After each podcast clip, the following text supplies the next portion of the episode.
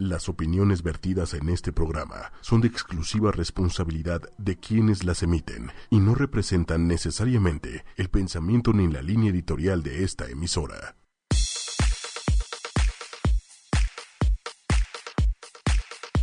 Hola. Ay, ya estamos, ya estamos al aire. Hola a todos, ¿cómo están? Nosotros estamos muy bien. Serio está muy emocionada porque hace mucho no estábamos solitas y esa sensación de entrar en vivo Nerviosa. Es, es, es padre, ¿no? Sí, sí es padre. Es muy bonita. Sí me angustia. Cuando estamos solitas me angustia, cuando no, no. Pero estamos solitas y no. Exacto. To- ahorita todavía estamos solitas, pero en unos minutos ya vamos a estar acompañadas. Y bueno, el día de hoy vamos a tocar un tema bien, bien difícil. Este, no lo he vivido yo, pero de verdad me imagino lo difícil que ha de ser. Por favor, Celia.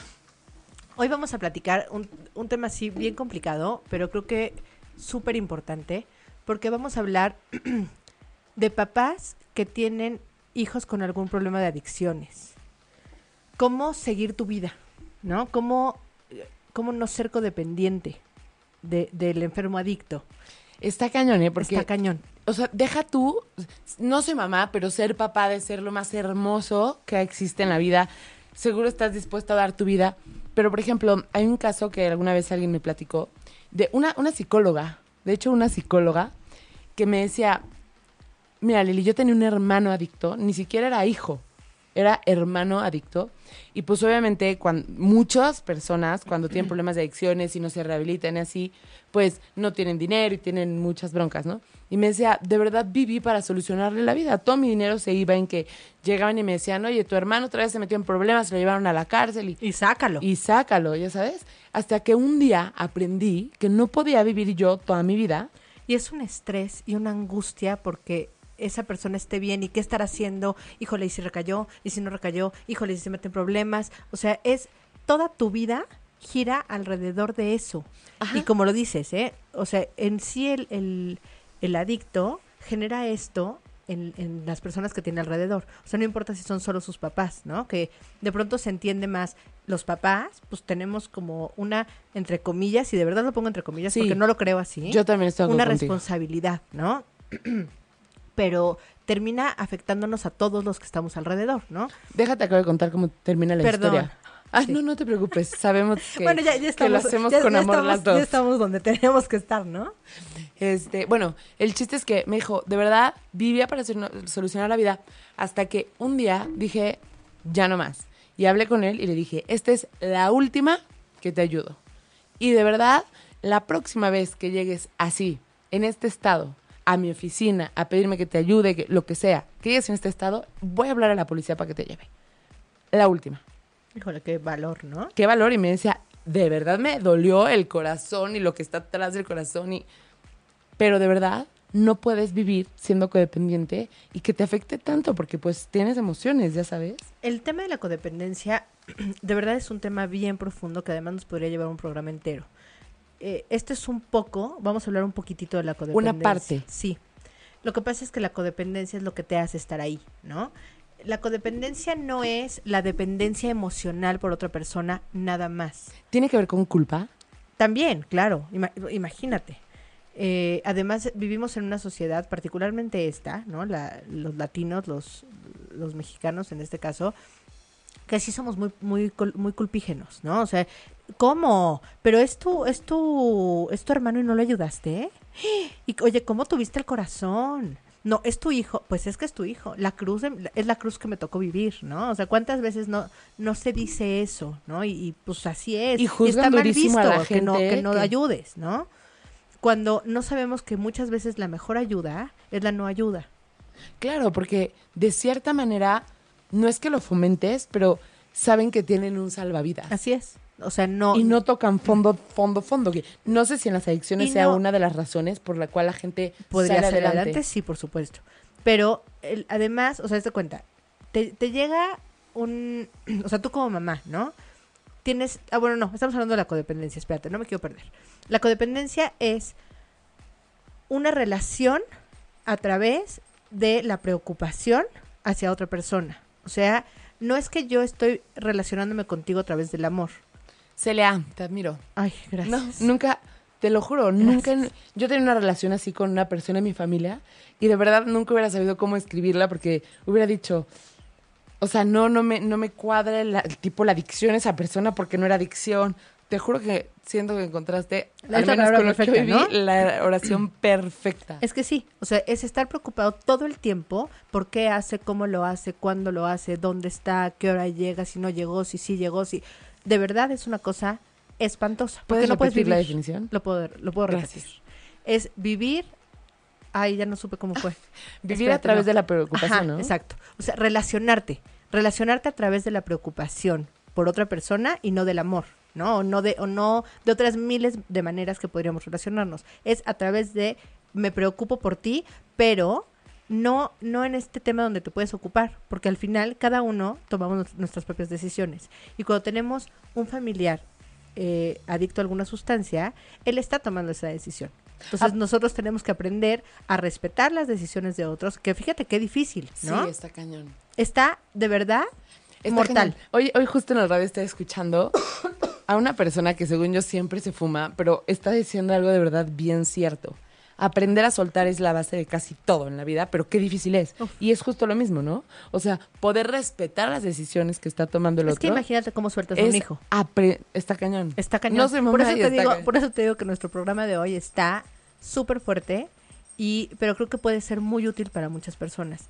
Y todo esto surgió porque yo tengo una amiga que vamos a, a enlazarnos con ella en, en, en el teléfono que tiene este este tema. Tiene un- una hija eh, en rehabilitación. Ahorita ella nos va a contar un poquito más. Pero me encanta porque formó un grupo de autoayuda. Tipo los grupos que existen, que los de AA y todo De- esto, de, de- Alanon, Alatín, esos, ese tipo de grupos. ¿De cuál? Alanon Eso nunca lo he es, escuchado. al- es que son para las familias. Ah, ok, ok. O sea, justamente lo que hacen es este trabajo en la codependencia. Hola, hola. Hola, ¿Cómo estás, Silvia? Bienvenida. muy bien. Hola, Silvia.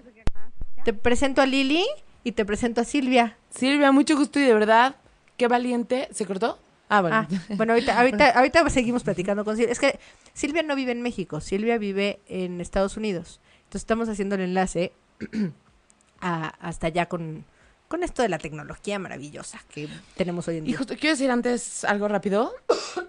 Que de verdad, así lo que decías. Hola, hola. ¿Ya? ¿Nos ¿Se escuchas? corta? ¿Se corta todavía? Sí. No, ya no. Ah, ya ok. las escucho bien. Perfecto, pues ahora sí, bienvenida y te presento a Lili y a Lili le presento a Silvia. Silvia, mucho gusto. Mucho gusto. Muchas gracias por, por la invitación. No, al revés, la verdad es que gracias a ti, porque qué valiente eres de levantar la mano y decir, yo quiero compartir y quiero también que sepan que hay maneras de, de salir adelante así, la verdad, mis respetos. Y una de las razones por las que estamos hablando de este tema es porque yo ayer hablé con Silvia, justo, y me estaba platicando de un proyecto que ya no es un proyecto, sino una realidad, Ay, de un grupo de autoayuda para papás, ¿cierto? ¿Cierto? A ver, cuéntanos un poquito de qué se trata el grupo y cómo se llama ¿Y por qué nace? y por qué nace. Mira, nace por la inquietud cuando tú tienes un hijo con problemas de adicción, además de que, bueno, es un camino muy largo que recorres y aprendes y no todo es malo, hay cosas muy, muy buenas, pero esas las ves hasta después. Entonces, en este camino yo conocí a una persona que hoy somos muy, muy amigas, vivimos exactamente lo mismo, nada más ella tiene un hijo hombre. Y entonces vivimos en una comunidad muy chiquita en Houston, bueno, ya no es tan chiquita, ya está creciendo mucho, y se llama Woodland. Y ella y yo en esa comunidad empezamos a ver como que había mucha necesidad de papás como nosotros que estaban viviendo lo mismo que nosotros vivimos y la ayuda era diferente porque al vivir fuera y al estar en otra cultura, la verdad es que no somos nada parecidos los americanos que los mexicanos. ¿El proceso es Nuestros parecido? valores, No, y tienes menos redes de apoyo, ¿no? sí, hay muchas, pero no son efectivas, la verdad. El proceso no es parecido. El, proceso, yo creo que la adicción es una decisión personal de cada joven y por muchas razones caen, ¿no? Por muchas. Nos podríamos hablar horas y no, no creo que tenemos ese tiempo, pero yo creo que el, el fin es ayudar a los papás para que no cometan los mismos errores que cometimos Bárbara y yo en este camino y que el camino les sea un poquito más fácil. O sea, este, Entonces, este grupo no es para ayudar a los papás a que ayuden a sus hijos, es para ayudar a los papás a que se se ayuden ayuden. a ellos. Así es, ¿no?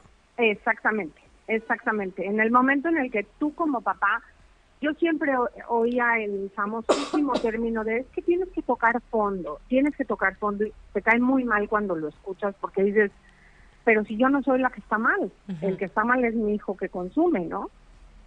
Pero la realidad es que ambos están mal. Claro. Y para poder rescatar a tu hijo, pues primero tienes que rescatarte tú, porque muchas veces estás peor tú que él, a diferencia de que tú no, a lo mejor No tú no consumes. consumes una sustancia, Pero tendrás otras pero maneras. eres, exactamente, eres totalmente adicto a los problemas de tu hijo. Esa es la realidad. Tu adicción es cómo le resuelvo, cómo lo ayudo, cómo lo saco adelante, cómo, cómo, cómo, y esa no es la respuesta. Oye, Silvia, ¿puedo? Pero sí, Quisiera preguntarte algunas cosas, pero por favor, si en algún momento crees que estoy siendo como muy invasiva, porque luego soy un poco imprudente, me dices y nos platicas hasta donde tú quieras. claro que sí. Me caes muy Claro bien. que sí. No, es que, ya sabes, pero es que la verdad se me No, hace es- que es, de mucho valor tener una persona como Silvia que esté compartiendo su Dispuesta experiencia, ¿no? y dispuesta a platicarlo, porque como, o sea, como dicen, mil, mil veces a lo mejor hay un tema, un problema de alguien que tu hijo tiene problemas de adicciones y todo se centra en los hijos. Y lo que viven los papás, Sí. o sea, a mí me gustaría, si se puede, que nos contaras un poco cómo empieza tu proceso. O sea, para que las demás personas que a lo mejor estén en una situación que, que tú ya viviste puedan identificarse y puedan a lo mejor ver un poco de luz y aprender, eh, aunque sea en cabeza ajena, para que el camino pueda ser un poco más corto. Claro que sí. Mira, mi hija empezó a consumir, es lo que ella me cuenta, yo la verdad, la descubrí como hasta los 15 años, pero ella dice que desde los 14. Yo creo que empezó como por aventura, por rebeldía, por pertenecer, por lo que quieras. Finalmente, cuando te das cuenta que es una realidad, pues toma mucho tiempo aceptar esa realidad porque lo último que quieres pensar es, pero como, ¿por qué? A mí, ¿por qué? ¿No? Si yo he hecho todo bien, o creo haber hecho todo bien, y como a mí, y por qué a mí. Y después empieza este camino de yo la voy a ayudar. la voy a sacar. mamá ¿Tiene, que ver, o sea, la culpa es algo que afecta negativamente el proceso? Totalmente, totalmente. sí. La primera reacción es culparte de qué hice ¿Qué mal hice? o qué no hice. Es que está cañón porque también no ayuda, y es la verdad, que no ayuda como la información que a veces recibimos de afuera, ¿no? Porque sí es verdad que los papás tienen mucho que ver en el desarrollo de un niño, pero tampoco quiere decir que sean responsables de todo lo que pasa. Absolutamente no. No, desde luego que no, desde luego que no. De hecho, muchas veces en el, en el grupo que tenemos Bárbara y yo, cuando llegan los papás con esta culpa, siempre les decimos, a ver, hoy en la mañana, cuando tu hijo bajó a desayunar, le pusiste frente a su desayuno un par de tachas y un vaso con agua y le dijiste, adelante, desayuna. Pues no, la Pues no. respuesta es no, ¿no? Como les, les decimos, tú no eres responsable, tú no se lo pusiste enfrente. Caemos en ser facilitadores porque pues les damos dinero, les resolvemos, los sacamos de los problemas, no queremos que digan las consecuencias que son horribles de esta situación. Sí. Entonces les evitamos caer en ese famoso fondo que todos tenemos que caer y les evitamos hacerse responsables de sus decisiones. Y así seguramente se pasará mucho tiempo, ¿no? Tratando de salvar a tu hijo, pero realmente existe cierta, o sea, se vuelve cierta sobreprotección que, como dices, los evita llegar a- al fondo. Exactamente, ese es un, a nosotros fue un proceso como de cinco años, más o menos, o seis, de estar, bueno, vamos a tratar esto, bueno, vamos a llevarlo al psicólogo, bueno, una terapia. No, bueno, mejor lo llevamos a una terapia con caballos. O sea, te vuelves, de verdad te vuelves en una persona horrible, porque todo gira alrededor de cómo vas a ayudar a ese hijo. A ese, exacto, y, es a donde iba ahí. Sí, a ese. Y entonces se te olvidan todos los demás, si es, si es que hay otros hijos, el esposo y tú misma, ¿no? Exacto, porque los otros hijos pues están bien, no te dan problemas. Eso Aparentemente no te dan problemas.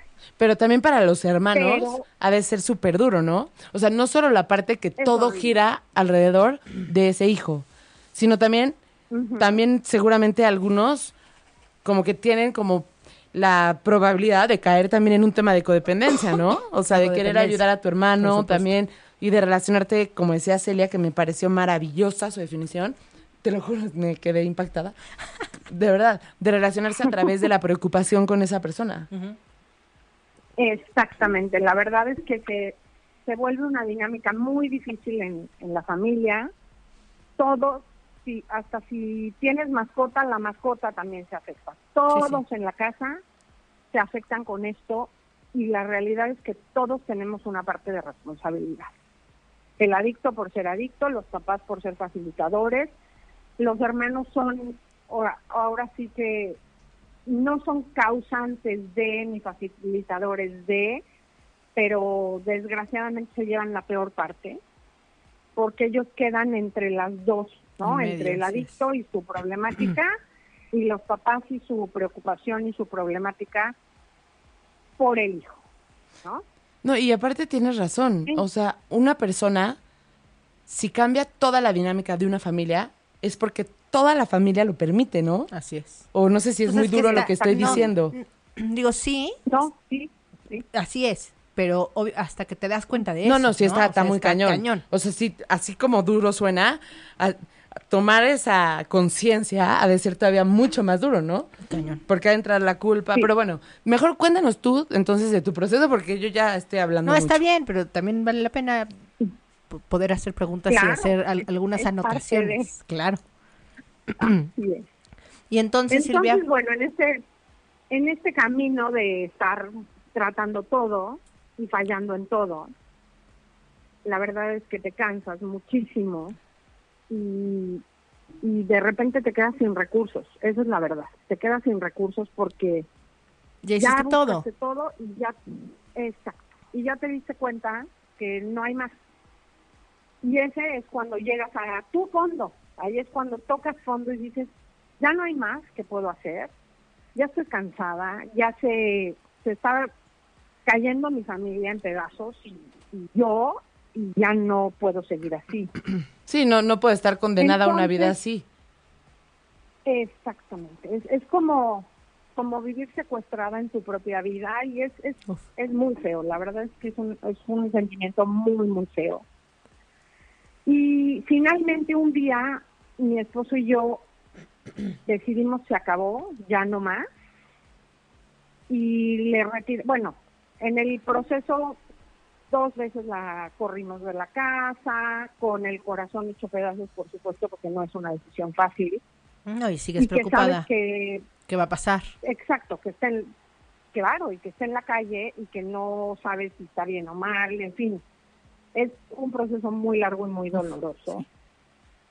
Pero finalmente, para mí es muy importante decir que en este camino nunca estuvimos solos, esa es la verdad.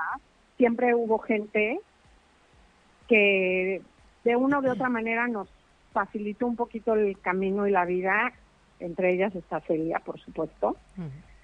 Y otra parte muy importante para mí, la verdad es que yo creo que Dios escucha las oraciones de los papás.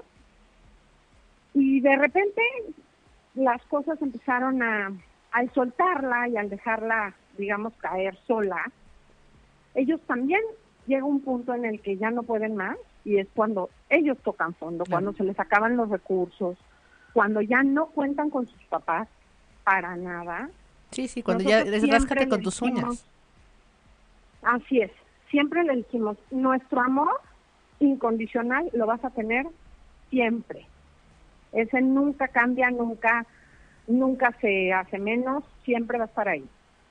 Pero la ayuda que tú necesitas no es la ayuda que tú quieres. Entonces, cuando Si yo te ofrezco tal ayuda, a- ¿cierto? Exacto. O sea, si tú- quieres mi ayuda, yo te puedo dar esto. ayuda- Exactamente. No lo que tú quieres, que es préstame dinero, ya se me ponchó la llanta, en fin. Me voy a ir a vivir al cuarto de acá, de, de tal lugar, y quiero que tú me lo pagues la renta, y yo voy a trabajar en Exacto. tal lugar, y entonces yo me voy a mantener, pero tú me pagas la renta y yo veo cómo me, me las arreglo, ¿no? Entonces, Exactamente, exactamente. En el momento en el que ellos ya se ven sin eso, es cuando reaccionan y dicen, ok, acepto tu ayuda con tus condiciones. Entonces ahí es cuando hay, el, es el primer paso a la recuperación. del, del hijo, Entonces. ¿no? O sea, o del, o del adicto Del en... hijo. Ajá. Sí, sí. Te quiero preguntar algo. El, dime. Por ejemplo, ¿qué tanto juega el rol de la familia? Porque no sé si estabas escuchando al principio que Celia decía, ¿no? Que hay veces que dicen, no, ¿cómo puedes dejar a tu hijo y no ayudarlo? Y, y es lo que a veces tienes que hacer. Pero ¿cómo juega el rol de la O familia? sea, ¿cómo manejas tú como papá que estás tratando de poner límites y tratando de, de ser firme en esto con la ante la crítica de los demás, por ejemplo? ¿Esa es la- un poco la pregunta o no? Ajá, o sea, la familia tipo más grande o la, no Sí, necesariamente los la familia, abuelos, o- los tíos, o los, los que están primos. cerca de ti. ¿Cómo juega eso que no sé si en tu Las caso opiniones de pasó todos. que te dijeran no manches, este, lo tienes que apoyar o algo así? O sea, ¿es, es algo que dificulta el proceso? Mira, sí y no, sí, porque nadie que no vive esto, nadie, Nadie. te va a entender exactamente bien lo que tú vives. Pero eso lo sabes Y por más ahorita. que no. yo te... Siempre lo sabes. Claro, claro. O sea, sí, claro, ahorita es, Claro, ahorita es más, pero de verdad es que O sea, No. mi, mi pregunta es, en el momento cuando te lo dicen, a lo mejor no, no lo tienes tan claro, ¿no? Porque, o no sé. sí, no, no, no lo tienes tan claro. Lo que pasa es que nadie con una mala intención te da... Todo el mundo estamos siempre dando consejos, porque Sí. todo el mundo estamos muy preocupados por los demás. Y todos ¿no? lo hacemos, o sea. Antes de... Exactamente. Entonces siempre tienes tú la respuesta mágica para el problema del de junto, no para Sí. el tuyo. Sí, sí, sí. Y todo el mundo con esta buena intención te dice, no, pues yo haría o, o yo ah, seguiría este camino, ¿eh? Porque Pero no la realidad tal, es que es tal, muy tal. difícil.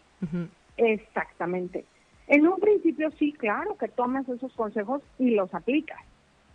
Pero cuando te das cuenta que vuelves a fallar, dices, pues no, tampoco. Y después, la verdad de las cosas es que ya un poco no te importa lo que te digan los demás. Y yo creo que lo único que importa es si son una pareja, si, si el hijo vive con los papás, con ambos papás, lo importante es estar en el mismo canal. Uf, Eso es súper importante, pero es muy difícil, muy difícil. Otra, otra pregunta. Y eres, sí, Y, y no, o sea, no me estoy refiriendo a los hijos, porque como el grupo que tú tienes es para ayudar a los papás y así. Pero también pasa que a lo mejor los papás se, se aíslen socialmente justo para que no les estén preguntando de sus hijos o así. Que dejen de ver a la Claro. gente. Sí, yo también creo que sí. sí, sí, sí. El cambio es en todo, en todo. Te vuelves, ya no platicas tus cosas, ya no quieres salir. Y si sales, estás siempre con la preocupación de a ver a qué hora ya te llama, porque ya está en un- porque siempre hay un problema. Sí. Siempre están metidos en un problema.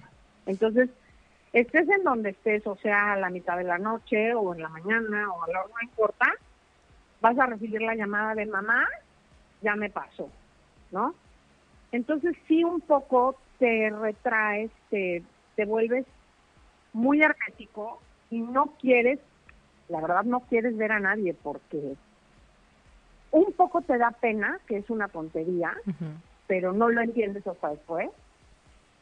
Y un poco también es que es una situación muy incómoda, porque cuando pasa algo, todo el mundo te dice qué hacer, ¿no?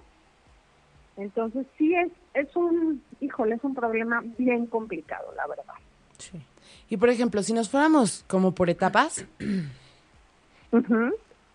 hoy que ves el proceso para atrás, por ejemplo, en la primera etapa, ¿no? Cuando te empiezas a dar cuenta, empiezas a ver la realidad, pero todavía no la aceptas, ¿qué le dirías a los papás para que a lo mejor pudieran hacer un poco menos largo el proceso?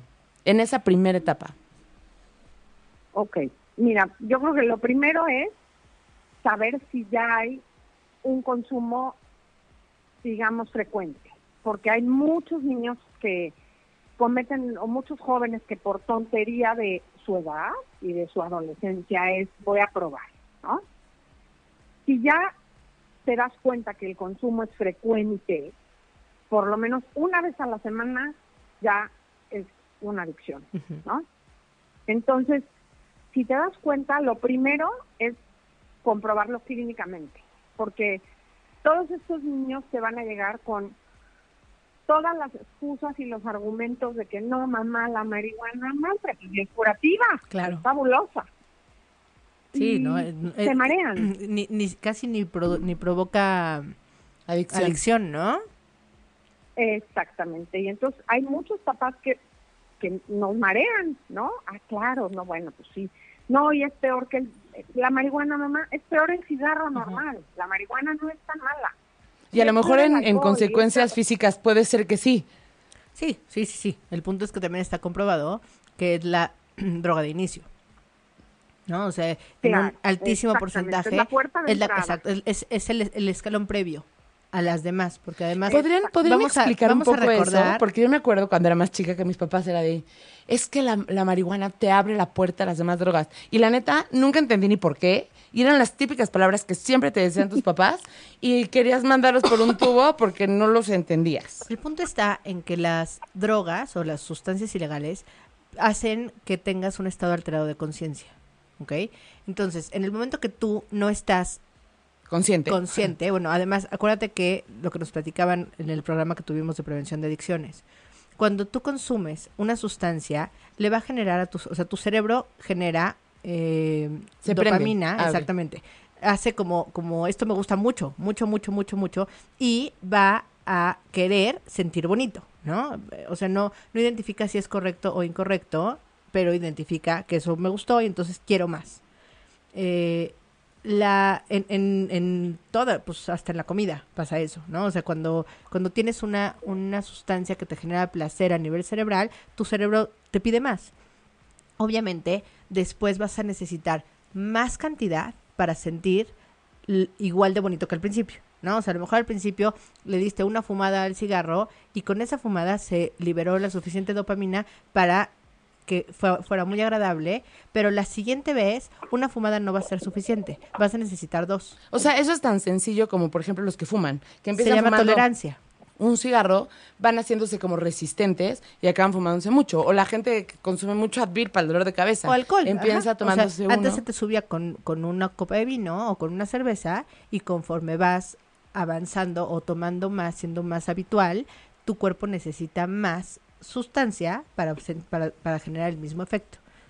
Eso sucede, como bien lo dijiste, en todas las sustancias que entran a nuestro cuerpo.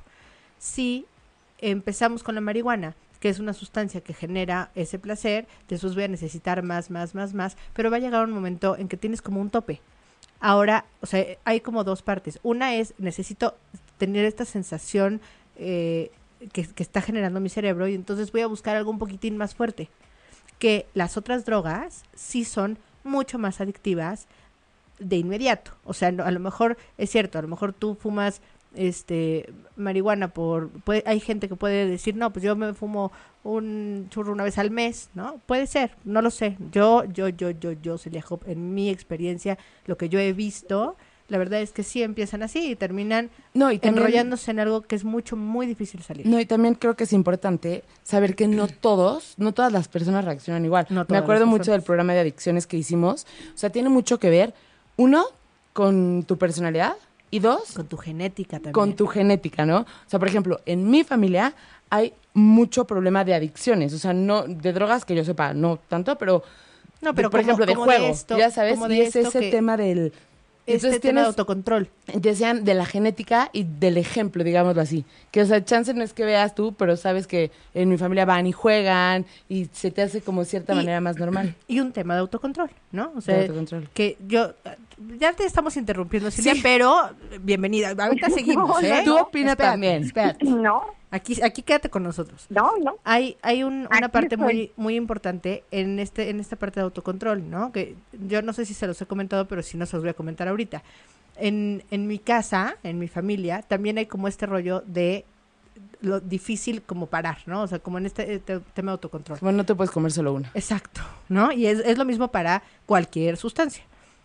Entonces, eh, es bien importante como para prevenir, hacer conscientes a los niños de, date cuenta, a mí me pasa con mi hija, este, de siete, que come un dulce y se convierte en el minion morado, ¿no? O sea, no, le fascinan. Entonces, se come uno y puede comerse otro y puede comerse otro y Pero otro tú y otro. y decías, otro. ¿no? Que tu esposo le da una mordida al chocolate y lo guarda. Exacto, Yo tampoco soy somos así. los o sea, contrastes. Yo me como, o sea, abro un chocolate y, es para que se acabe, Sí. ¿no? Mi hija también. Mi esposo abre un chocolate, le da una mordida y lo vuelve a envolver y se lo pone en su buró y se queda ahí una semana entera o más.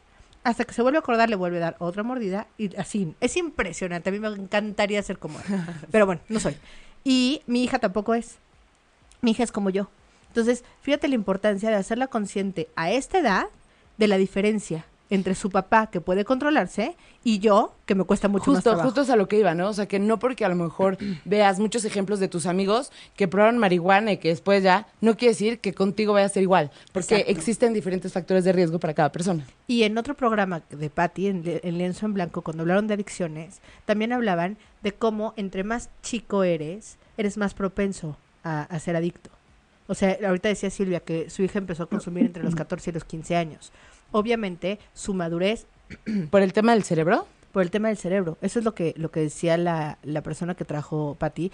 Y a mí me impactó, a mi esposo. Estábamos los dos de verdad que no lo podíamos creer. Porque ellos decían, ni una cerveza antes de los 20 años. Es la idea. O sea, es porque todavía eres muy propenso a ser adicto. A de verdad, hay que, hay que poner ese programa otra vez. ¿No sabes qué? Hay que buscarlo en iTunes. pero No o sea, no es que yo no soy por adicciones ni nada, pero Por- una cerveza no, no. antes, no, una cer- Es que lo no vemos probar la cerveza antes de los que 20 es- años lo me vemos- parece irreal, o sea, es, la verdad irreal, irreal. Es irreal, totalmente irreal. Pero lo que decían es, hay que alargar lo más posible que los jóvenes empiecen a consumir cualquier tipo de sustancia. O sea, lo peor que puede pasar es usar el remedio de la abuelita, que al niño le duele el diente y le ponen Lo coñac peor. en, en, lo peor, en la en encía. los dientes, lo peor. Eso es alcohol. Les estás dando alcohol al, al cuerpo de tu bebé. Nunca deben usar alcohol para el cuerpo. O sea, no, no hay manera. Un traguito de tequila, un traguito de cerveza porque le gusta, un poquito de vino. No, el alcohol es alcohol, genera adicción. Ojo, tengan muchísimo cuidado, no caigamos en eso, aunque se acostumbre. No, el alcohol no se debe consumir por los menores. ¿No? Bien importante. Bueno, cerramos el paréntesis. Cerramos el paréntesis. Bueno, aprovecho el paréntesis para mandarle saludos a Galo Sánchez, Spears, Laura Stephanie que nos saluda. Hola, hola. Toma tu coca. Tú también a, salúdalos, Silvita. a Betty Pérez. Ay, hola, hola. Es que no los conozco, pero bueno. yo tampoco, yo tampoco, pero, pero nos, Nos saludamos, saludos. nos están Ah, mandando saludos del Facebook Live. Ya nos conocemos ahora. Ah, ok. Eh, a No Mariana, lo puedo poner porque entonces interferiría en el ruido. En no, no lo pongas. La línea. No. a Marianita Ortiz, que siempre nos escucha, me encanta y aparte siempre opina. Le mandamos un saludo y un abrazo enorme. Y ¿Qué nos dice, cuenta? hola, buen día. Siempre con grandes temas al respecto a las personas con adicciones. Hay cosas que los obligan a drogarse y muchas personas no saben sobre eso.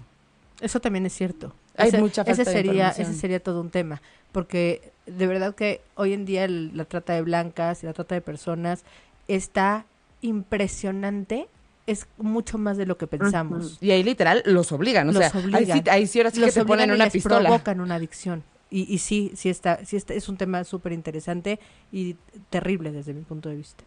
Pero bueno, ahora sí ya cerramos el Sí, eso paréntesis. es terrible. Uf, terrible, pero en el caso de, de hijos que no están en esa situación y que ellos eligen exacto. consumir, es diferente. Entonces ahí es ya una elección personal, no es me obligaron, no es... Son circunstancias que cada quien vive, ¿no? Exacto, y Entonces, tenemos que hacernos es- responsables. Lo que, lo que dices es súper importante de yo tengo la elección, porque yo puedo escoger entre consumir y no consumir. Y en el momento que yo decido consumir, esa ya es responsabilidad mía. Y ahí es donde tenemos que empezar a soltar la, la responsabilidad de los papás. Ya, ya no estamos eh, ahí, ¿no? O sea, esa ya fue una decisión, aunque sea de un niño de 15 años, ¿eh? O sea, un niño de 15 años Toma si está decisiones. teniendo la capacidad para tomar esa decisión, tiene, digo, podemos acompañarlo de alguna manera, pero no haciéndonos nosotros responsables de eso. ¿Podemos retomar lo que estamos haciendo, Silvia? O sea, que a lo mejor partas tu Sí. proceso en diferentes etapas y que le digas como a los Claro. papás que nos escuchan lo que crees que les puede ayudar. Claro, claro. Mira, como te decía, primero es darte cuenta que tienes un problema y, y establecer que sí es un problema. No es, yo soy súper alarmista y entonces creo que, no, no, no. Tienes que tener, digamos que los hechos reales, que sí sepas que sí es una realidad que tu hijo consume y que ya es un problema. Entonces ese es el primer paso. Y la realidad de ese primer paso, te, si lo tomas así, te vas a dar cuenta que es un problema que no está en tus manos resolver. Eso, es- eso Esa es la realidad. lo más cierto que hay.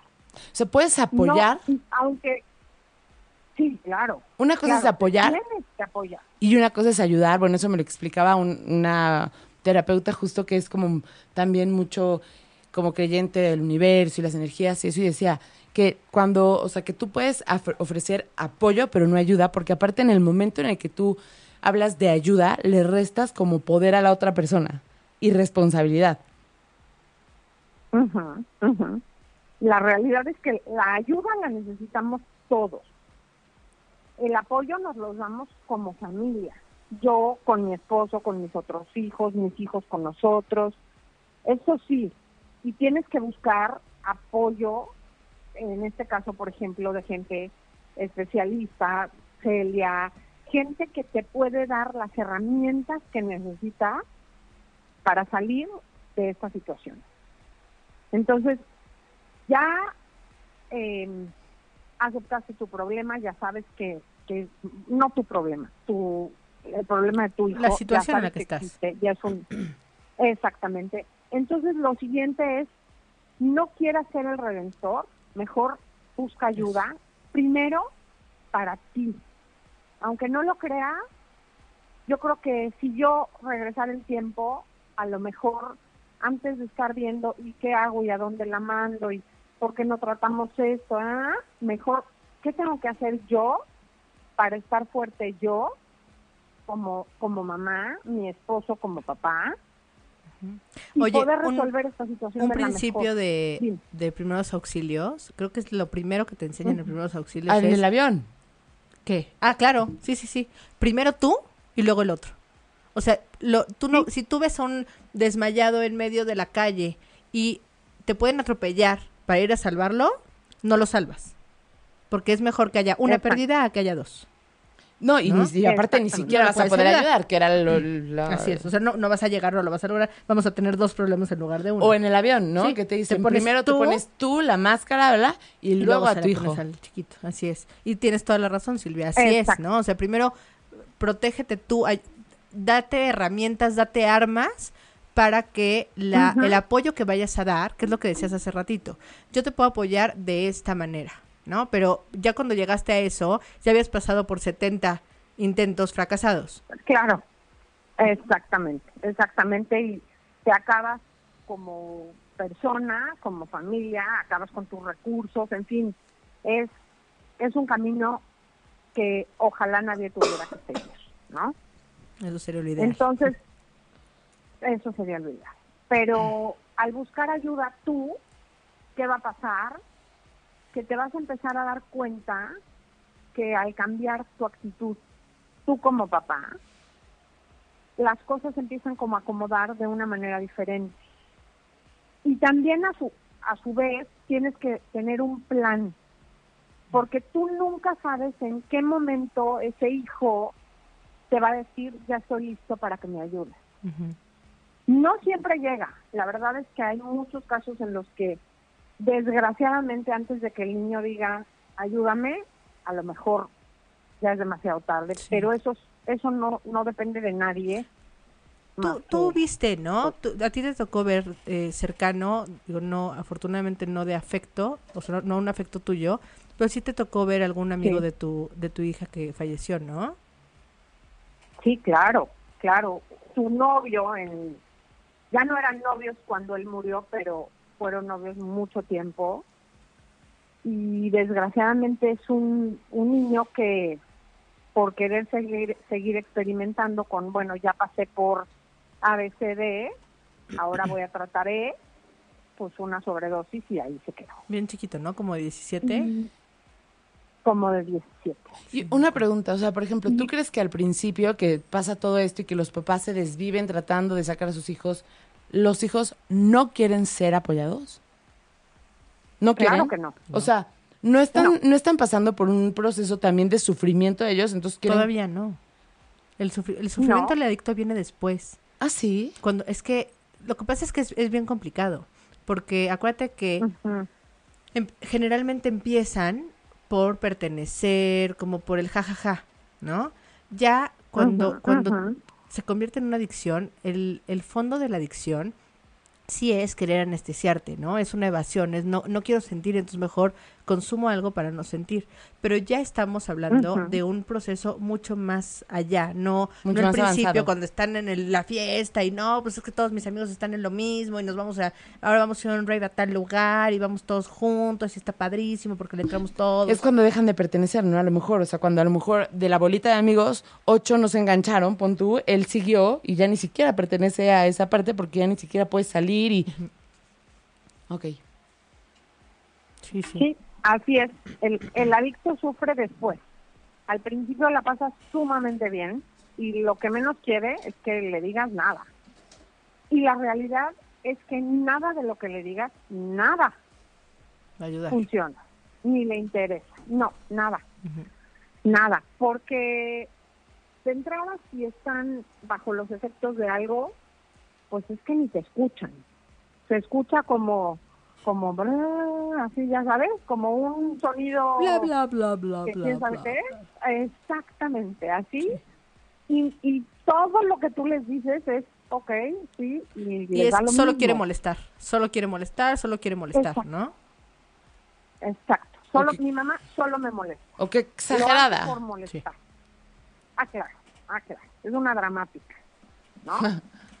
Entonces, no, la realidad es que la, la comunicación con ellos tiene que ser breve, tiene que ser mm, muy, hombre, concisa de, de no echarle rollos, punto. Nada más enseñarles consecuencias de sus actos, eso es lo mejor. Pero para llegar ahí, siempre, primero tienes que estar fuerte tú, para tener el valor de poderle decir, chocaste, perfecto. Tú pagas, tú te haces responsable, tú, tú, tú, tú. Sí, o no vas a usar el Y coche, es la única manera. ¿no? O sea, hijo, qué mala onda, ¿por qué no voy a usar el coche? Solo fue un accidente, porque no puedes usar el coche porque no eres responsable para poder usar el coche. Tiene, o sea, no tienes con qué pagarlo, o sea, si tienes un accidente o algo así, no tienes con qué pagarlo, no tienes con qué hacerte responsable de todo esto, entonces no puedes accesarlo, ¿no? Exactamente, exactamente. Entonces, no, no son responsables de ellos mismos, pues no pueden ser responsables de nada más, ¿no? Entonces, por eso es importantísimo tener ayuda para ti, tener tu plan para cuando llegue ese momento de, ok, ya estoy listo, entonces ya tienes el plan, porque por lo menos en nuestro caso, la realidad es que fue el desenlace fue muy rápido. El proceso fue muy largo y muy doloroso y muy lento, pero el desenlace fue de un día para otro. A ver, platícanos, no ¿a qué te refieres con desenlace? Eh, el desenlace fue el día que nosotros, que Daniela tocó fondo y pudimos llevarla a una clínica fuera de Estados Unidos porque era lo que nosotros consideramos mejor. El día que ella ingresó a la clínica y empezó su rehabilitación, ese día fue para nosotros el desenlace. Ok. Ay, me puse chinita, Yo también. Silvia. Yo también. Pues de un- literalmente de un día para otro. Mi esposo estaba de viaje, yo estaba aquí, ella no vivía en la casa, me habló, necesito ayuda, lo de siempre, y la verdad, en un principio no le creí, le hablé a mi esposo, me dijo, ayúdala. Y le digo, pero es que ya no sé, va a ser otra vez la misma historia. No, no, no, no. Ayúdala y, y bueno, pues resolvamos esta situación. Pero ahí es entonces cuando ella, fíjate la diferencia, cuando tú ofreces la ayuda, ella te dice, yo no voy a tomar la ayuda si no, si no me la das como yo la quiero tener. Ella condiciona. Cuando, exacto, Exacto. cuando ella es la que se acerca a decirte, necesito ayuda, va a tomar la ayuda como tú se la puedas dar, ¿no? O sea, ahí es donde, no me importa mamá, con tus condiciones, ¿qué tengo que hacer? Necesito tu ayuda. Pero para eso hay que soltarlos antes. ¿no? O sea, en ese durisísimo trabajo de eh, cortar la codependencia y dejar de preocuparme y pues encomendársela a quien creas y, y tú empezar a hacerte cargo de ti, porque esa persona está tomando sus, sus decisiones y no sabemos cómo va a acabar.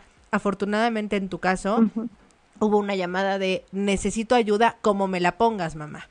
Otras veces no llega, como el caso que nos platicaste, ¿no? O sea, ya es muy tarde y ni siquiera pudimos ayudar. Está muy cañón, muy cañón, ¿no? Sí, Pero la verdad es que en tu caso es- ya podías tú poner las reglas y entonces por eso decidiste llevártela fuera. Exacto, exacto, porque ya teníamos mi esposo y yo el plan de qué hacer. Ahora sí que en caso de emergencia y rompes el cristalito y sacas así, ya teníamos como ese plan perfectamente armado para cuando se necesitara. Ok. No sabíamos cuándo iba a ser. O Eso está padre, sí también vamos a poner aquí armar un plan. Es que sí es importante. Yo creo que es la clave porque como no sabes cuándo ni en qué momento, no es como un embarazo que a los nueve meses es en cualquier momento, Exacto. ¿no? Sí. Y, y ya sabes que tienes un, un pues un parámetro de tiempo, pero aquí no no sabes el tiempo, no sabes cuándo. Y sí es importante como tener este plan de armado de decir, ok, en caso de, ¿qué voy a hacer? Porque es una oportunidad que no se te va a dar seguido o en mi caso no se daba no se iba a dar seguido No, no, se da una vez. cuando exacto es, es una oportunidad que la tienes que tomar en ese momento porque si no a lo mejor se te va Así y es. rápido antes de Y que ya. se arrepienta. ¿no? exacto y la realidad es que pues todo marchó gracias a Dios muy bien Eh, ella estuvo en la clínica en un primer proceso de ocho meses es- eh, salió, no estaba lo suficientemente ni fuerte, ni, ni tampoco estaba lista, porque les cuesta mucho trabajo recibir la ayuda. Ella quiso como, perfecto, es lo que mis papás quieren, yo ya estoy muy mal, me voy a rehabilitar y luego ya, ¿no? Sale de la clínica, recae, ¿Cuánto y tiempo vuelve a después? entrar 14 meses, Ocho meses. tres semanas. Ah, tres semanas después de que salió los ocho ocho meses. meses. Sí, sí. Y después estuvo 14 meses. Pero ¿cuánto tiempo estuvo fuera? Tres semanas. Tres semanas. Tres o sea, semanas. igual fue pum, pum, para adentro, o sea, muy bien. Sí, claro, adentro es, yo hago como que me rehabilito, me, y ya, saliendo, pues si no estoy 100% convencida de que es algo que no puedo volver a hacer, pues van a caer, que es lo que le pasó. Pero entonces, o sea, fíjense, y justo lo que decía, ¿no? Porque no sé si podría parecer un poco confuso esa parte de, a ver, nosotros te vamos a amar incondicionalmente toda la vida, pero no te resolvemos, ¿no? O sea, no sé si podría parecer un poco confuso, pero justo este es un ejemplo claro, ¿no? O sea, aunque a lo mejor ustedes ya estaban en un, en un momento como de soltar, como de decir, este, tenemos que poner límites, no podemos tener una codependencia, cuando dijo, quiero ayuda, la llevaron a una clínica. Salió, recayó, y cuando volvió a decir, quiero ayuda, volvieron a estar ahí. O sea, ese es el amor incondicional, ¿no? Pero no significa tener, no sé si me, no sé si me estoy explicando. Sí. Sí, sí, lo que estás Sí, diciendo perfecto. es, o sea, yo, yo voy a estar aquí para cuando tú necesites mi apoyo. como yo te lo puedo dar. Sí existe un amor incondicional, que además es algo en lo que quiero hacer como mucho énfasis, porque creo que a partir de ahí, como papá, te puedes perdonar, ¿no? Porque te juzgas mucho, entras en un tema de culpa, en qué hice, o sea, todo está mal conmigo. Cuando tú te das cuenta que tú amas a tu hijo por sobre todas las cosas porque existe, porque nació y porque está ahí, independientemente de lo que haga, te das, te das este chance como de aquí estoy, aquí estoy. Y otra cosa muy importante que yo quería como abordar hoy era el tema de las expectativas. Como cuando, o sea, primero como papá, creo que hay que aprender a vivir el duelo de perder al hijo que tenías en tu cabeza. Ay, qué fuerte, es que está durísimo y ese se murió. Se murió. Es que más bien nunca existió. No, el de tu cabeza sí existía. en la realidad sí, en tu cabeza no. No, en tu cabeza sí, en realidad no. Exacto. Ah, bueno, ajá, o sea, en tu cabeza existe porque tú lo, tú lo hiciste, tú lo creaste, tú lo armaste, tú dijiste, tú, tú pusiste o sea, ay, mira mi bebé que no, nació, tú lo viste estudiar algo que ni siquiera sabes si le iba a estudiar tal, va a ser así, yo voy a llevarlo a tal lugar, vamos a jugar fútbol, vamos a hacer ta, ta, ta, ta, ta. Claro que existía en tu cabeza. Sí, claro. Cuando te encuentras con una situación como esta, te das cuenta que, digo, en general, lo ideal es no tener expectativas de los hijos, pero es casi imposible. Haces expectativas de todo el mundo. ¿No? O sea, tú haces expectativas de lo que yo voy a venir a decir en el radio, yo hago expectativas de lo que tú me vas a contestar. Todo el tiempo estamos haciendo expectativas de todo el mundo. Sí, y es imposible no hacer expectativas. Es, un proceso de pensamiento. ¿no? Entonces, eso sería lo ideal, pero y bueno, con los hijos aún más, ¿no? O sea, porque queremos lo mejor para ellos, lo mejor desde nuestro punto de vista, lo mejor desde nuestra experiencia. Pero eso es parte de romper con la relación de codependencia, ¿no? Totalmente. Y antes de ser codependiente, romper la relación de control de la vida de otro.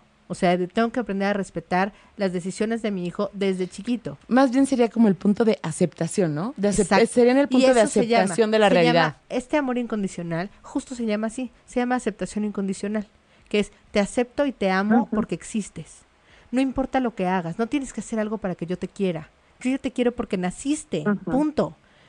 Lo otro viene más allá, ¿no? O sea, por eso te digo, creo que como papás, en, en esta búsqueda de especialistas, a lo mejor yo me enfocaría o, iría a buscar un tanatólogo. Cuando tenemos un, un, un hijo es, verdad, ¿eh? porque también es una pérdida. Es una pérdida. Estás perdiendo todo lo que tú querías y todo lo que tú tenías listo para ese hijo. Y, y, es un proceso, yo en lo particular no hablo como mamá porque no lo soy, pero como hija también, ¿eh?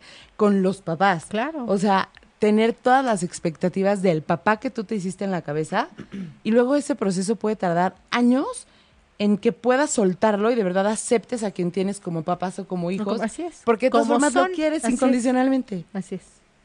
Entonces sí, sí creo que eso está como súper importante, como hasta tip, ¿no? Para, para los papás.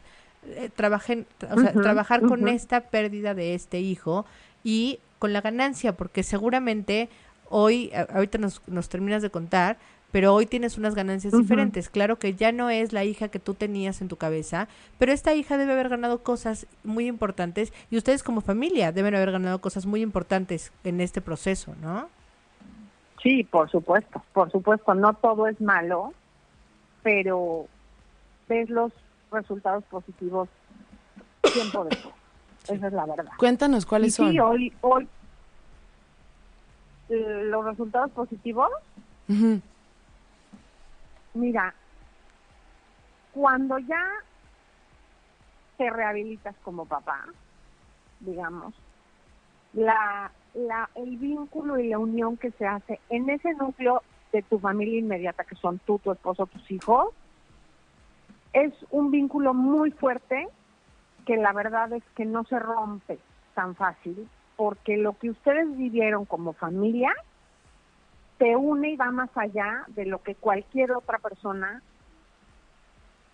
nadie que lo vivió se lo va a entender. Entonces, eso es algo como, para mí, por ejemplo, ha sido lo más lindo, ¿no? Tener, tener ese vínculo, vínculo esa relación con mis hijos, con mi esposo, para mí ha sido lo mejor que hemos o sea, de alguna manera de este de esta situación difícil se, se aprendieron a unir y sacaron como, como lo mejor que tenía esta familia para dar, ¿no?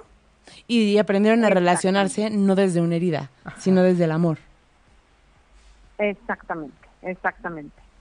Y bueno, son una lista infinita de cosas. En este proceso, pues también conoces gente maravillosa que se queda en tu vida y que te aporta muchísimo a lo largo de este proceso porque porque tú estás en tu peor momento y esa gente está ahí contigo. Y se valora muchísimo, ¿no?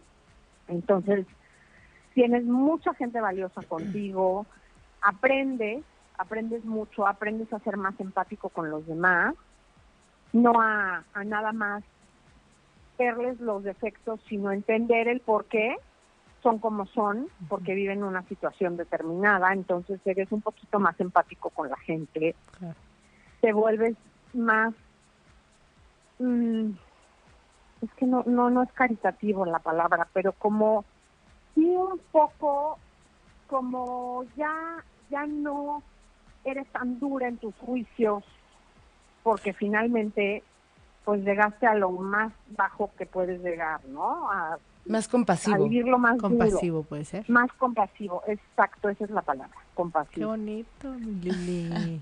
y la verdad es que aprendes muchas cosas y principalmente lo que para nosotros ha sido también un regalo es poder ayudar a esos papás que llegan contigo hechos pedazos y, y tú ya pasaste por ahí y sientes lo que está sintiendo su, su corazón y se te rompe el alma de verlos tan frágiles. Entonces esa es la parte que, que te alimenta mucho y que dices, quiero darles más, ¿no? Silvia, quiero ayudarlos más. Y, y, también a lo mejor entender el para qué. Claro, ¿para qué? ¿Para qué tenía que vivir esto? Es, exactamente, exactamente. Platícanos un poquito ahora sí del grupo, porque tenemos poquito tiempo pero, pero digo, ahora que vengas a México te vamos a invitar para que estés aquí sentada con nosotras. Pero, este, platícanos cómo se llama el grupo, cómo pueden, sé que no, todavía están empezando, estás este, en pañales, porque además sé que esto va a ser eh, una, una realidad como muy grande, pero, este, cuéntanos un poquito cómo pueden buscarte, sé que no estás en México, sé que estás en, en, en Texas. Pero, pero gracias a Dios, en estos tiempos, como ahorita, justamente, ¿no? Ya los espacios no son siempre barreras. Así es. Claro, claro. Mira, el grupo lo empezamos, te digo, Bárbara y yo, y durante muchos meses íbamos Bárbara y yo, nada más. Nos sentábamos, platicábamos, no llegaba nadie y nos íbamos.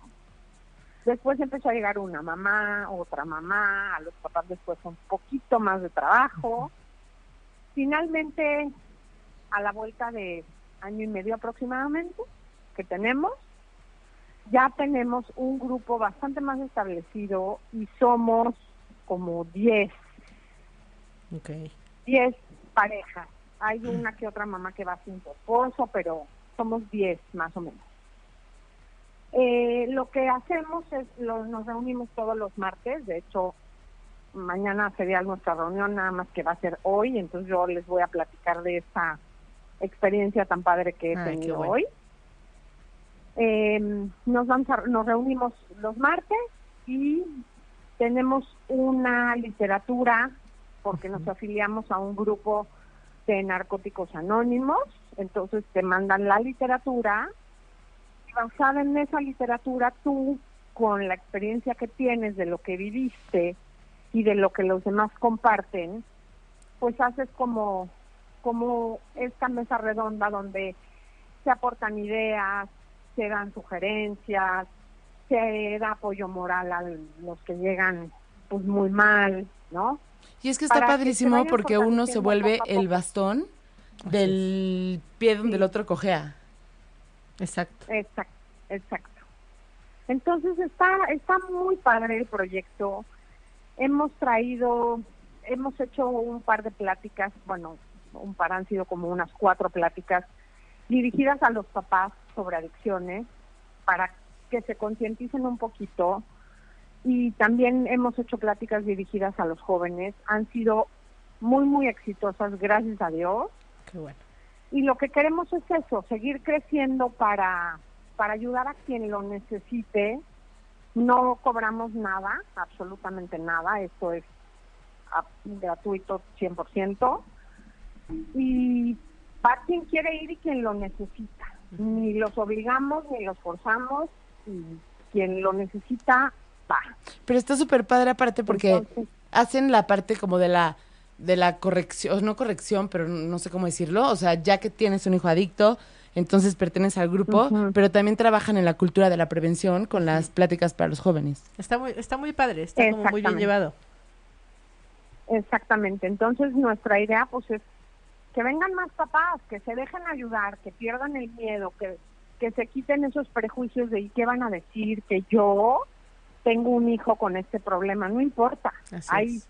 Muchos problemas y todos nos enfrentamos a los problemas y a muchos problemas diferentes. Y por ejemplo, Entonces, ¿aceptan miembros a distancia? O sea, que se pudieran conectar por Skype o algo así. Pues nunca lo hemos hecho, pero no estamos cerrados a hacerlo. A lo mejor podría ser que hagamos como una sesión aparte, ¿no? Otro día quizá para miembros por Skype encantadas de la vida. Está padrísimo. Ay, pues qué Sí, padre. claro, y Celia tiene mi- mis datos y le pueden dar mi número a, a- a quien lo necesite. Si quieres lo puedes decir, ¿eh? Bárbara O sea, bueno, no sé si Sí, quieras, claro. pero si tú quieres, adelante. No, no, no, yo encantada.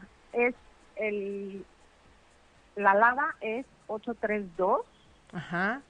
Y el teléfono es 573 9335. Ok. Y me pueden mandar mensaje o me pueden llamar como quieran y en lo que yo pueda ayudar, pues encantada. Buenísimo. Buenísimo. Silvia, buenísimo. quiero de verdad, o sea, agradecerte por compartir esto con nosotros y también felicitarte porque como lo dijiste en algún momento, seguramente hay que vencer con esa pena, ¿no? De decir, yo soy mamá y yo tengo un hijo que tiene problemas de adicciones y te juro que qué padre y qué valor el poder levantar la mano, decir yo y, y- y querer aportarles a los demás. Eso es lo que suma. Te juro que muchas felicidades. Muchas gracias. Sí, No, muchísimas muchas gracias, gracias. por, Gracias a usted. por venir, por venir por teléfono a nuestro programa. De verdad que cuando estés por acá te voy a traer, eh, ni tan a fuerza, porque ya sé que sí vas a querer venir con nosotros. Este, y, y por aquí sí. platicaremos de, de algo más. Muchísimas gracias. Eh, espero que, que este No, programa, estoy segura además que ha de haber ayudado a muchas personas a, a verlo de una forma distinta. Y si en algún Ojalá, momento ojalá. ocho y media puede ayudar a, a- a que la gente conozca más de este programa o hacer una plataforma para que se encuentren, lo que sea, pues ya sabes, bienvenida a la familia ocho y media. Muchas gracias. Me, me encantará. Claro que sí. Pues muchas gracias. Gracias a todos. No. Gracias a ustedes y, y gracias por la invitación. Y Bien. nos veremos pronto. Estamos en contacto. Muchos besos, Silvia. Gracias, Silvia. Gracias. Y adiós a todos. Igualmente, gracias. Igualmente, bye. Bye. Si te perdiste de algo o quieres volver a escuchar todo el programa, está disponible con su blog en ochoymedia.com. Y encuentra todos nuestros podcasts de todos nuestros programas en iTunes y Tuning Radio. Todos los programas de ochoymedia.com en la palma de tu mano.